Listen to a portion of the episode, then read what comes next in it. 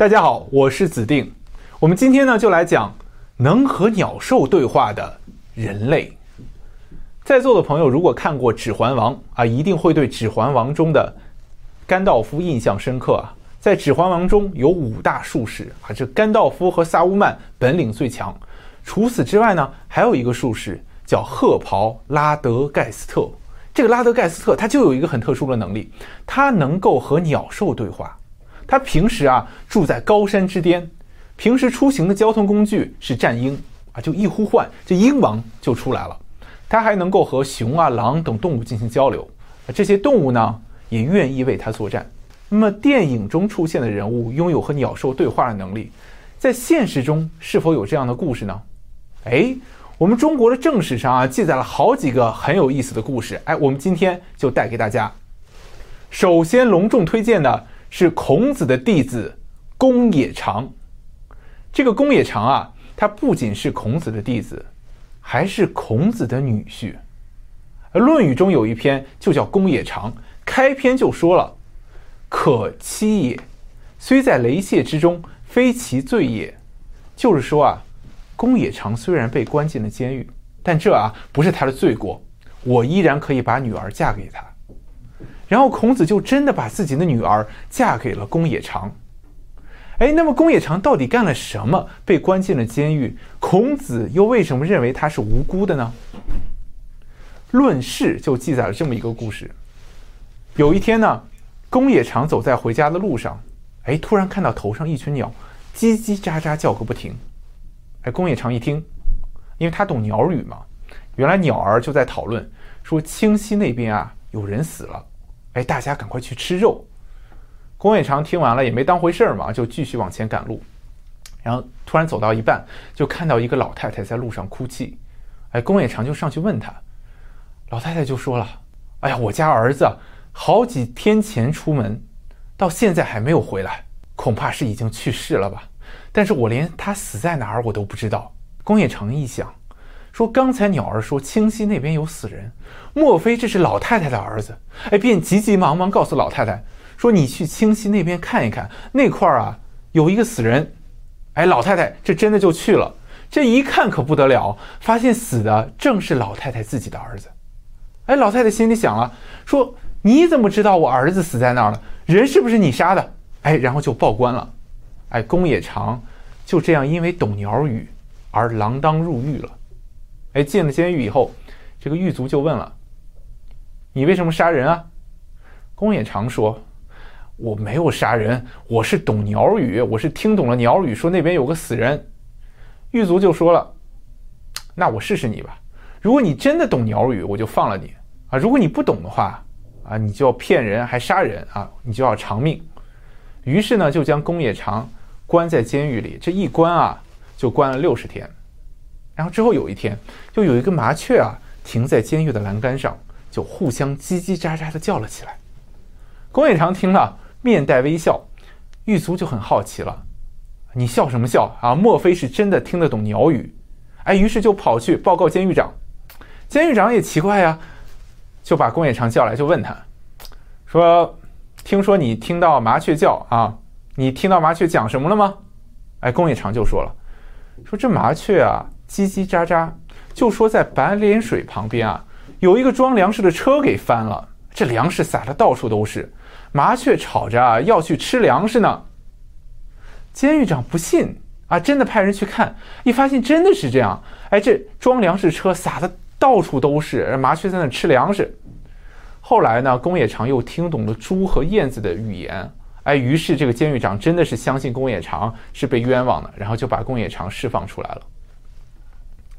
这个故事呢，其实并不是我们中国正史上第一次记载人类有和鸟兽对话的能力啊。在《左传》中啊，还记载了这么一个故事：春秋时期，有一个人叫介葛庐啊，他去见当时的国君叫鲁僖公，在路上的时候，他又听到一头牛在唉声叹气。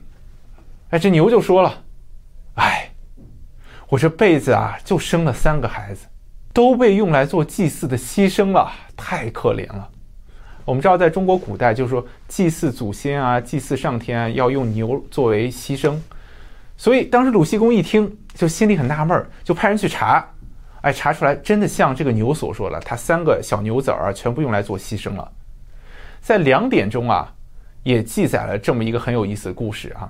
当时有一个将领叫沈僧肇啊，他曾经出去门打猎，走到半路的时候，却突然让手下的人掉头回去，要回家。这身边的人就不明白，纳闷了，就问了：“哎，将军您这是怎么了？咱们这刚出来，怎么就说回去就回去啊？”哎，沈僧照就说了：“我们国家边境要打仗了，需要我回去啊，参与政事。”哎，周围的人就奇怪了：“你说我们走在路上，这前不着村后不着店，也没有信使过来，将军您怎么知道的呀？”沈僧照就说了。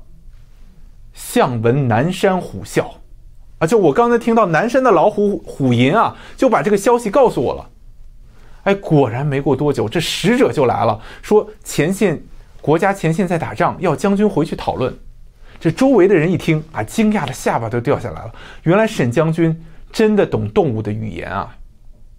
其实，在中国古代啊，能懂鸟语，它并不是一件多么特殊的事情啊。在周朝，甚至有位。懂动物的语言的人啊，专门设置官，啊，《周礼》就记载了，说周王朝有专门的官员负责和动物说话。一例百有二十人，合力百有二十人，一例长义牧人，养牛马与鸟言，合力长与兽言。而《周礼》这段话说的意思，其实就是说，有一个叫仪吏这样的一个官职，他们专门负责养牛马，同时呢，他们还能跟鸟类说话；而合力呢，则负责与家畜以外的其他兽类打交道。这个仪吏和合力都是少数民族里通晓鸟兽语言的人，为周王朝服务而已。那为什么到了后世就没有人有这样的本领了呢？啊，我觉得，我觉得呢，原因其实可能很简单。因为当时西周王朝非常强盛，光是仪力和合力就用了二百多人。那么到了东周之后呢，王室逐渐衰落，就不需要这么多人了，就很多官职都撤销了。所以像这种通晓动物语言的技能啊，也随之慢慢失传了。那么其实何止是通晓鸟兽的语言？在我们中华文化的传承过程中，其实很多很有意思的技能都慢慢丢失了啊！就比如像中医的很多理论，还有药方，包括望诊啊。你看扁鹊那么神奇，每次看到蔡桓公就知道他得了什么病。还有像八卦、周易的一些解读，我们现在的人啊，完全无法理解其中的真意了。有的人可能觉得说人能听懂鸟兽的语言很不可思议，但其实我们仔细想一想啊，我们平时有朋友家里养狗，说狗都能听懂主人的命令，说。人能听懂狗的语言，其实也不算什么稀奇的事情，啊，随着现代科技的发展，我们人类已经能够证明动物之间它们存在信息的传递。像鸟类的鸣叫啊，也是动物之间传递信息的一种方式。那不同的声音其实传达着不同的意思，它就是一种语言嘛。只不过鸟兽如何能懂人类的语言，人类又如何能懂鸟兽的语言，在目前啊，在科学上仍然是未解之谜。科学虽然无法解释。啊，但是不代表这样的事情不存在。其实类似的故事啊，在中国正史的记载上比比皆是。哎，我们再带来一个，三国时期有一个很著名的人叫管路啊，他也通晓鸟兽的语言。《三国志》啊就记载了这么一个故事，就有一次吧，管路去自己的一个县令朋友家做客，哎，有一只喜鹊突然就飞到县令家的墙上，叽叽喳喳的就叫了起来，叫完了就飞走了。就好像跟管路在说话似的。管路当时听完了，回头就对县令说：“啊，说这个喜鹊告诉我，说东北方向啊有一个妇人，她杀害了自己的丈夫，但是呢，她反而会诬陷是邻居的丈夫杀了她。最晚呢不超过日落啊，就会有人前来告状了。当时县令听了，不敢相信。但是到了当晚黄昏时分啊，真的有一个同村的人前来告状。”就说啊，有一户女女子，她杀死了自己的丈夫，但这个女子啊，却谎称是她的邻居和她的丈夫不和，结果杀了她的丈夫。我们仔细讲讲管路小时候的故事啊，他这个人很有意思。他小时候有个特点叫夜不肯寐，就是到了晚上啊就不肯睡觉啊。他不睡觉干啥呢？夜观天象啊，就看星星，一到晚上就看星星，然后碰到不认识的星星啊，就问别人。管路从小就是不睡觉啊，他爹妈想尽一切办法，就是拦不住他。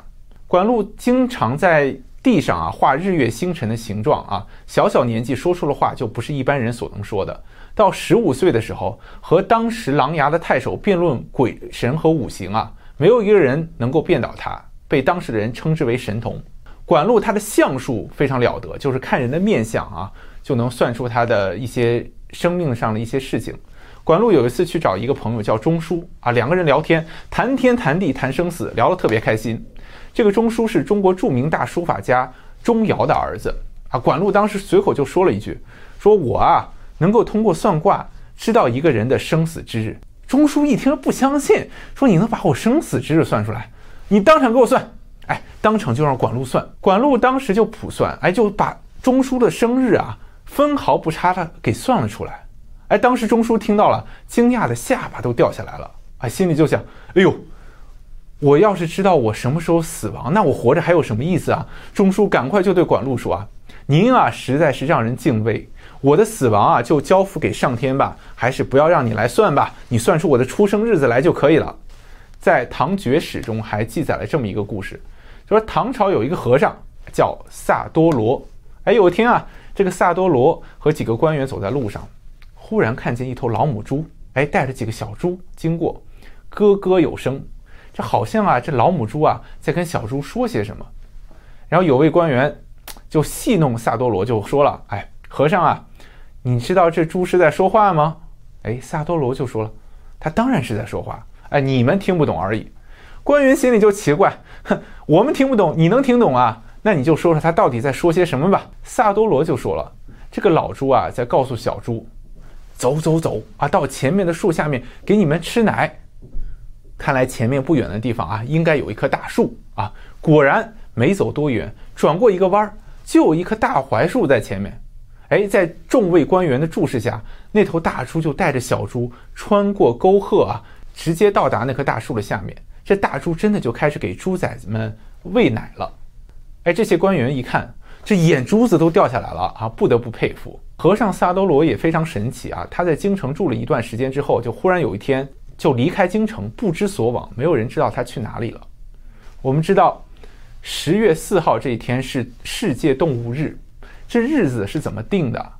就是因为圣方济各，因为这一天啊是圣方济各的瞻礼日，叫 Feast Day，所以为了纪念圣方济各和动物之间的关系，后来呢就把这一天定为世界动物日。我们今天呢，和大家分享了中外历史上那些掌握鸟兽语言的人们。哎，不知道各位观众朋友看了以后，最想掌握哪种鸟类的语言呢？欢迎大家积极留言并订阅我们的节目。我们下期节目再见。